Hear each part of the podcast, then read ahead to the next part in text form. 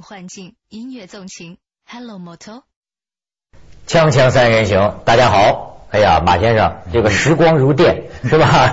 呃，文道觉不出来，文道比我还小呢。对啊，就是这一下子就春节了呀。嗯，这这这很快就到春节了啊。现在我最近看好多这个新闻呢，都是在说春运，嗯，不涨价，涨价嘛，今年春运不涨。但是呃，有些人就问了，说你要是这个票价不涨价，你的这个服务春运服务会不会跟着也缩水呢？嗯，而且还有些人讲了，说这不涨价。他们说现在有一种什么快速列车，嗯，说实际上带来一个什么问题呢？就中转费用也高了，比方说火车提速了快了，好像说有些小站就不停了，对。那么这这些人他们要回家的话，他得先到那个大站，这里边他也得有差旅费，坐大巴坐那种大巴的费，实际加起来他觉得哎。呃，对，也也没便宜。那这个社会结构，它不可能为一个个人去设计，你怎么都会触动另外一个人的利益，就你怎么变利益分配的问题。嗯，这这我觉得是很正常的，服务质量下降，我觉得也是正常的，因为你人在这个短期时间这么大的强度的拥挤，任何一个国家都不可能就是很完善的解决这个问题。它这个下不下降，我觉得还有什么服务，服务员根本就挤不到需要服务的人。没错没错，谈不上服务了已经。所以你看，就我觉得我们人这么多，当然这个中国有个结构问题嘛，就春运，就比如说第一，大家要过年，过年集中一段时期来回那么多人，文化对。第二呢，就是其实我们的人口流动，嗯，这是别的地方没有。你比如说钱问题还好解决，你比如说你可以去阿拉伯，沙特阿拉伯每年麦加朝圣，嗯，平常哪那么多人呢？突然间是成千上万人涌过来都睡帐篷。那你就规划好，哎，我帐篷的地方在哪？嗯，各种的交通方法，你坐大巴的、坐小车的，怎么样都给你弄好。你中国没办法，就不能够说临时加开铁路啊、加建铁路啊或什么，对不对？但是我觉得还是有些疏散人群的方法可以考虑。我跟你差点，这真是，就是说任何国家都没有这样的经历，就每年总有一个多月，海陆空的运量超过十个亿人次。嗯，就是说每天都在发生一次敦刻尔克大撤退，二战的时候就那个规模，是就等于说每年春节的时候，几乎每一个中国人都要出行一次。嗯，那么所谓海陆空呢，那那那空和海在这个数量中都可以不计，基本上都是陆地，陆地就是火车和汽车。我们今天汽车的运量要说起来，已经解决了火车很多问题。嗯，但是实在不能解决。就是半个城市半个城市的移动，因为我们现在有很多城市外来人口超过它的常住人口，这个很可怕。这半个城市要走掉，它肯定是这个问题。你只能等到什么？等到有一天，就是呃，中国农村住的人少于城市住的人了。就因为很多国家都经历过这个阶段。你看，在东京现代化的时候，日本现代化的时候，就是每次到什么时候，东京人也是拼命回家。嗯。但是当过了一两代，那些人开始觉得东京就是我的家了。呃，我我就是这个地方的人了，没有那个农村的或者乡村的这个连接跟概念的时候，就不用回去了。嗯，你只能，我觉得真的是中国只能等到有这么一天。就像他们的就是说，呃，在网上呃流传一篇，我闹不清是真事儿还是散文。说实在话，就是因为我看着就是这这好多好好多人在看，就说火车上的见闻，火车上的事儿。嗯，这个啊反映了中国这种流动人口的很多问题。说火车上有一个人，然后车长查票，这这查票一男孩说你这是儿童票，嗯，说你怎么儿童票呢？然后这这人说呢，我是残疾人，说你怎么残疾呢？他就把这个鞋脱下来一看，半个脚掌哦没了，说残疾人。那后来那个列车上说，那这没用啊，你得有残疾人证，你得有残疾人证，你才可以买什么减免的这个减减价的这个票。然后这人说呢，我是一民工。我在工地上劳动，被机器碾断了脚。嗯，我那个那个老那个那个工头连钱都不给我，还什么残疾证啊？嗯，说没残疾证，说那你有什么证啊？你你那个暂住证有没有？等于也没有，这根本就是一没证。嗯，可是呢，眼睁睁看着就是残疾，残疾。然后说火车上也挺不良的，说说是那个火火火火车员跟车长出主意，说他怎么办？咱让他到前面铲煤去，干活，因为他搜刮。太不像真实了嘛！这个他他身上也没钱，过去的事儿吧？他身上也没钱，不产煤，真是哎，对对对，所以我说有点像散文嘛，也没钱。后来说啊，车厢上引起了公愤，呃，引起公愤，然后有个老头就跟那个车长说：“说你不是男人。”他车长说：“我怎么不是男人？”老头说：“你有证吗？” 你有男人证吗？你有男人证就是男人，是吧？哎，就就就呃骂起来。我觉得他这个你要说他散文呐，他这个故事里啊，就反映了流动人口，嗯，这种居住证、暂住证种种的这种问题。所谓按章办事，所以火车上其实是什什么人都有，没错。我们我是这些年不怎么坐火车了，嗯，几乎不坐了。那早年老坐，马先生，你们大串联的时候免费投票坐了多少？坐那个火车那根本不是今天能想象的，比今天最挤的时候都挤。你想想，这火车免费了，你觉得花钱还是这么挤呢？那是随便坐，就是你看这个椅子是背靠背嘛，我们为了增加那个这个乘坐率啊，椅子不能都冲前，必须都是背靠背，这样多坐人嘛，很尴尬，你那个对面的人都不知道是谁。背靠背上面不有个背儿吗？这背上都得躺一人。哎呦天！所有的背上都躺着。我我我我问您，马老师，我一直都挺奇怪，当时是什么一种力量驱使着你们要去这么大串联呢？对啊，是旅游吗？是为了旅游？呃，为了革命的理想，这是大大致每个人都有的。但是呢，也借机会旅游，因为呃，在六六年以前呢。坐火车是一个很奢侈的事儿，跟今天坐飞机的是挤椅子背上。对，大部分尤其年轻人都没有机会坐这个火车。我第一次坐火车是一个很奇怪的事儿。我第一次坐的火车是我那时候住小时候住空军大院，坐那火车呢是是扒着火车坐的，跟铁道游击队似的。那火车在我们那卸沙子是货运的。哦。然后呢，为了想坐一段火车呢，我们好多孩子就上去了以后呢，跟那个。出沙子的人就说：“我们能不能坐一段？”他说：“这一会儿开很很老远呢。”说：“所以有多远？说开二十分钟。”我们小时候认为火车开二十分钟不会太远，你知道吗？然后每他后来说不让坐，你要坐呢，回家拿一毛主席宪章。然后我们就从家里头一人拿一毛主席宪章给他，这才让我们坐上去。我操，坐上去可惨了！那火车咣咣咣不知开哪去了。我印象中是往东开了。那时候我们在西郊嘛，往东开，开了以后呢，到了人火车就停了，我们就下来了，下来顺着火车道要往回走，那回惨走了一天。啊！而且是幸亏孩子多，要不然就忘了。因为火车在搬道岔，当你走到每个道岔的时候，都是大家站下来凭记忆是从哪个地方过来。因为孩子多，我们当时都很兴奋，都扒着看，所以对沿途的所有的很很无聊的景色都记得很清楚。啊，不是那条路，是那条路，然后就这么着就走过来。这是我第一次坐火车。哎，好，是铁道游击队。你们那时候啊，就我很很好奇，就是有没有像现在印度他们那样子，他们不是常常就是坐火车也是挤得很满，就坐车顶嘛。你们那时候会坐车顶吗？那时候没有，没有，没有，我没有。反正我坐过的火车，没人敢坐在那车顶上。但是这车厢里是，包括厕所都是开着门的。厕所里你不是不可以上厕所的，一个厕所里站着全是人，根本没有任何服务，你甭提服务。这是真是，我跟你说，这他说这个让我想起我们小的时候，因为石家庄也是一个大站，我们的同学都出过这个事儿，说。一个很简单的一个小孩啊，胡思乱说去广州，知道火车一直往南开，说广州一下站呢，遍地都是香蕉林，他北方小孩吃香蕉那时候很难，就能摘香蕉吃。然后俩小孩 就就是货车缓慢开动的时候，啪就扒下去了。一个小孩上了前一车厢，一个小孩扒后一车厢。结果这个小孩呢，开到火车往南开到邯郸，嗯，家长老师这家伙给叫回来了，叫回来送回来，送回来才知道。第二个孩子，扒一下没扒住火车那个轮子，咔，大腿齐根碾断。要不是一个老铁路工人，他就死了。那铁路工人看见就拿那个钳子，那大铁丝啊，给他拧上，这不止血吗？送出去，轰过去之前还说那孩子上去了。你说这个很多那时候的回忆。对，那你想那时候扒火车坐，就是为了新新鲜嘛，没坐过，就跟好像前年有一个搭飞机的，不是坐在那个飞机起落架里，就是那啥那人，那就很奇怪。你像你让咱们上去，打死给多少钱都不敢上去，他这个还没死，你想想，他那么高，最后又下来，你看火车，这就跟我们当时搭火车都一个道理。你看最近我看一个的那个电视地地下电视剧叫《与青春有关的日子》，叶京拍的那个，哎呀，看的挺入迷的。他那个作者呀，其实暗。示出这么一种感受，就是说，他也感谢那个青春时代，嗯，因为那个时候啊，处于一个孩子，大人在闹革命，什么军管的，说是孩子大解放，哎，孩子也可以不上学，对，就是等于历史上前所未有的，对，这帮孩子没有老师，没有这些，就就管着，跟小流氓似的，想干嘛就干嘛，嗯，哎，他反倒觉得。时间过了之后再回想起来，那段青春呢？你相比之下，其实今天的孩子还在受着很多戕害，对对对，对不对？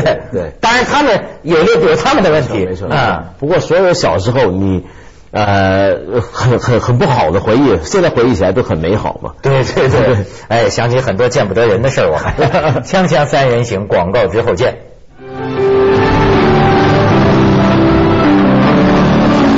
说有些人说这次这个春运不涨价，他们附会的，就是说可能跟一个人有关，跟一个人打官司有关。这个人呢还引起争议，也有人说他是炒作。嗯，叫郝龙斌啊，不是不是郝龙斌是台 市长，他叫北市长哦，郝郝劲松，青山岭上劲松是他是诉讼学的硕士，嗯，外号叫诉讼狂人，嗯，他起诉铁道部啊，说你多年春运涨价不合理，不合理。当时你看我记载的是八月二十九号一审败诉，正属于审理期间，嗯，但是你看我跟你说，他这人诉讼狂人，他都诉讼什么？状告北京铁路局火车餐车不开发票，终审败诉；状告北京铁路局火车退票不给发票，终审败诉；状告什么太原铁路分局、石家庄铁路分局火车售票不给发票不立案；状告北京铁路局火车 小推车售货不给发票。胜诉，这赢了；状告什么太原铁路分局车票代售点儿停止售票不告知，就是你停止售票你不告诉我，让我们还哪排队？嗯，败诉，这这。对一审败诉，你说他就净打这种官司，嗯，专跟铁道部干上了。哎，对，人家说，因为他打这官司引起了很多讨论，才使得好像国家注意到春运涨价。啊。但我觉得这这这不一定就是他的关系，但我觉得打这种官司很好，因为打官司是怎么回事？法律是死的，法律怎么样运用在生活之中呢？很多时候就要靠一个一个的官司去澄清，靠案例，对，去解释。这条法律该怎么应用？然后有关部门呢，有时候才会警警觉到，哦，原来我干很多事儿是非法的、违法。你现在也也是啊，很多的公务部门啊、政府部门啊，其实干那些非法的事自己都不知道啊，不意识到这个法律的东西吗。有些事儿啊，我就觉得好像是法律才说得清。你比如说，呃，最近听马先生还聊过这个开瓶费，嗯，你知道现在在我们大陆这个饭馆里，他这你知道吧？就你自带酒水的开瓶费嘛？对对对，有人也全世都这样，打官司就是告，就是你不该收我这个，赢了，赢了，赢了，退了，对啊，要退，那个餐馆要把这一百块钱退给他啊，所以他这个像很奇怪，对对对，很奇怪，他这个呃，所以我你看刚才这个这个诉讼中，他基本上都是败诉的，事儿赢了，但是诉得败了。那这个这个诉讼呢，我觉得很大程度上就是我们对经济社会的一个认知是有偏差的，包括我觉得包括法院的认知。如果那个餐馆法院的那法官要开过餐馆，他就知道这个钱应该收，因为你收这个该收，我觉得应该收。就是你如果不收开瓶费的话，嗯，那么任何人都可以携带另外一种物质可以进来消费。他餐馆最重要的消费一定不是有形的，是无形的。最重要的消费就是你进来占有我这个空间了，我这空间所有你看到的东西都不是白来的。比如装修，这钱我没法跟你要吧？嗯嗯嗯，对不对？都在这个都在你这个吃喝当中了。而且呢，呃，餐饮中呢，这个酒水是很大的利润比例，这个全世界特别高，全世界都一样，到哪儿都很实在。你可以不喝呀。呃，你为什么非要跑到里头喝？你出门喝，喝完了保着再进来呗。对对对对，没错吧？全世界都要收开瓶费啊！你想想看，这当然啊，而且如果你当然有的地方他招来就说我免收开瓶费，那是这是例外，这是例外。常规呢是收开瓶费。你想想看，如果我酒水是占我的利润差不多三四成的，我如果可以让你自吸酒水进来的话，我赚什么钱？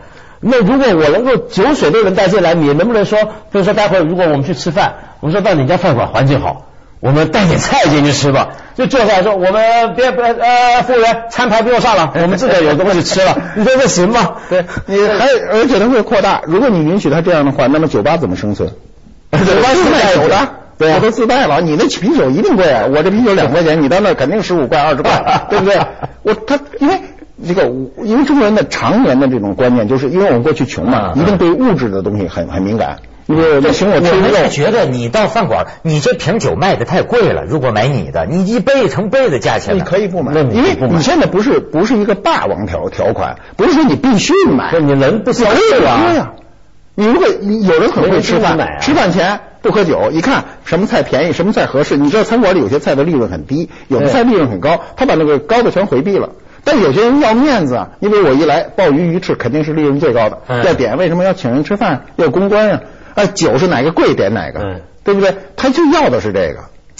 所以啊，我跟你说，就有有的时候这人呐，能够坏到什么程度？所以说这道德底线的问题。我有朋友开过酒吧，嗯，你说你卖他这个酒吧最后赚不到钱，为什么赚不到钱？后来他发现他不善管理，嗯。这个酒吧的服务员啊，自己把自己的酒抬一箱子放柜台底下，客人要买酒，把自己的酒，那么客人人人都在喝酒，这一天没卖出几瓶。哦，对，就像我们昨天我我才听谁说了，就是没错，把这个一个一个很有名的酒店下面的商场卖的都是很贵的东西，名牌嘛，名牌嘛，他就跑到秀水街倒些假货回来，换了这些真货在这边卖。这他说那个，我觉得真不知道是不是，要是真的，这太坏了。就是说，高级商店里的服务员自己去买一个假货放在这儿，把真货自个儿拿回家用了。对，你说这。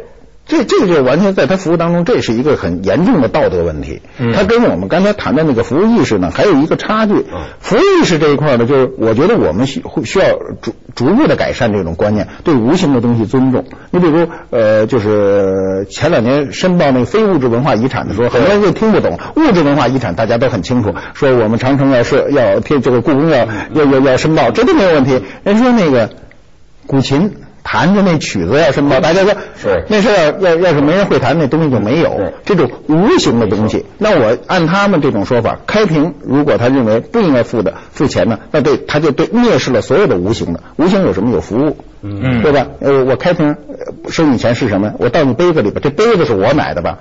杯子碎了你赔吗？你不赔。磕一口你不赔吧？服务员碎了你也不赔吧？因为都有可能出现各种问题。所以呢，他对这个无形的这种蔑视呢，是我们长久以来形成。成的一种民族观念，对，就是说一定要看到有形的东西，所以就导致我们愿意吃这种鲍鱼、鱼翅这种这种呃看着就很物质的东西。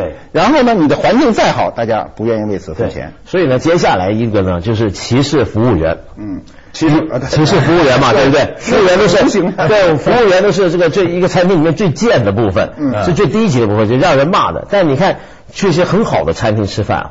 有时候你不只吃那个东西嘛，就像你说的，就是他还吃那个服务的素质。对，这个服务员他用什么态度对你？因为真正专业的服务员啊，他会让你感觉到他不是比你低级，我很专业，我用很专业的手法跟语言跟你这个也很专业的吃客，我们在交流。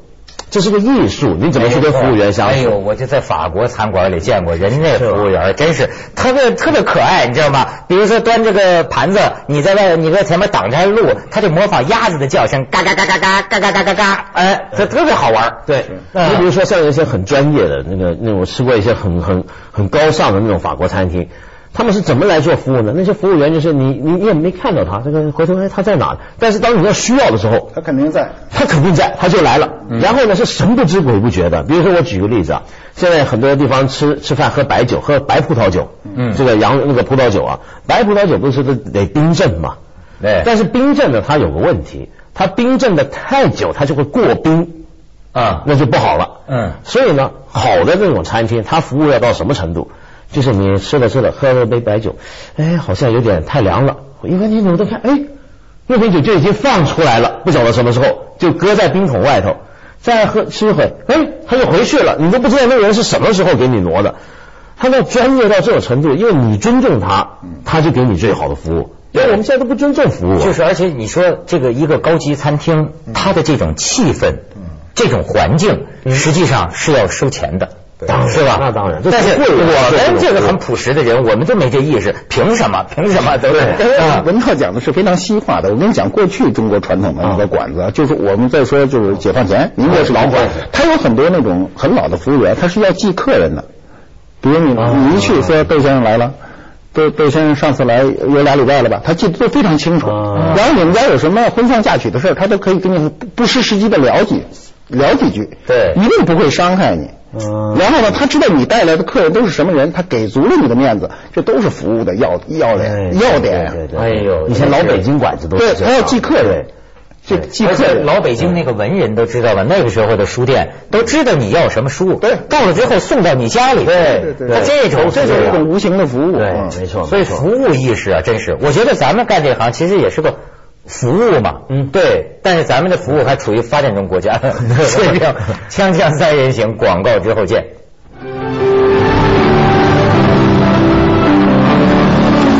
你说这餐厅服务，我正想问问他呢。香港这新年，哎，所有地方不准抽烟，对对对，餐厅酒吧都不能抽烟。我那天在报纸上看见说，你现在在香港一个学校里，一老师，你要想抽烟，你要步行走出校门，坐上一辆中巴，中巴大学嘛，对，走半个钟头，走到一个无人的这旷野，才能抽烟。对，没错。现在是餐厅禁烟之后，就出现个奇景。嗯，香港它有些比较工厂区啊，或者怎么样，就是低下阶层多的地方，他们茶餐厅本来就服务大众，东西很便宜，大伙在那吃完饭赶着抽根烟。嗯，现在你去的时候，你就发现这茶餐厅啊出现奇景了。嗯，这门口总是一排人，任何一个不抽烟的人啊，你说你你不抽烟吧，还是很高兴，现在吃饭没有二手烟了。你首先得经过这个人签证，烟证，然后呢，那茶餐厅呢，他也要做买卖啊。他说我都都都都把烟民赶跑，那不行啊。于是呢，他就把很多桌子堆到马路上去，嗯，因为露天可以抽嘛，改大排档，对，改大排档。所以现在有些奇景，就是一个餐厅。他坐外头的人比坐里头的人多，你进去你说哎没什么，几个人坐里头，外头就一堆人在那一边抽啊一边吃。那天我还听到黄秋生大表不满呢，黄秋生对说这不是只能有女厕所不能有男厕所了吗？然后呢，这个抽烟的烟民啊，现在在吃饭的时候啊，整个习惯就完全都要变了，嗯，就吃饭比以前快了。就是像我自己就是比以前快了，没错。那你没办法，你也不能说我吃完了我赶紧出去。但我看了英国那个报道，我想香港也是学英国，英国那个餐厅呢，呃。第一步是有部分烟有有部分的餐厅宣布戒这个戒烟啊，戒烟以后一开始他是计算是他的营业量要下降，结果不降反升，那就表明。他他就是很多不抽烟的人都来了啊，因为他这个强调自主的这个健康权嘛。有的人说你抽烟没关系，但是我不愿意吸这个二手烟，没错啊。你比如说，你比如我不抽烟，我就觉得烟太大了，我就扛不住了。如果烟小点的问题不大，我倒不是太在意。对，没错没错。所以还是马先生习惯好，他就不抽烟。你以前也抽吧？以前也我从来不抽，从来不抽。这还真是。那我们平常要是吃饭的时候，餐厅里面，我很想理解一下，就我们这些抽烟的人，我外不是特别，但是我觉得。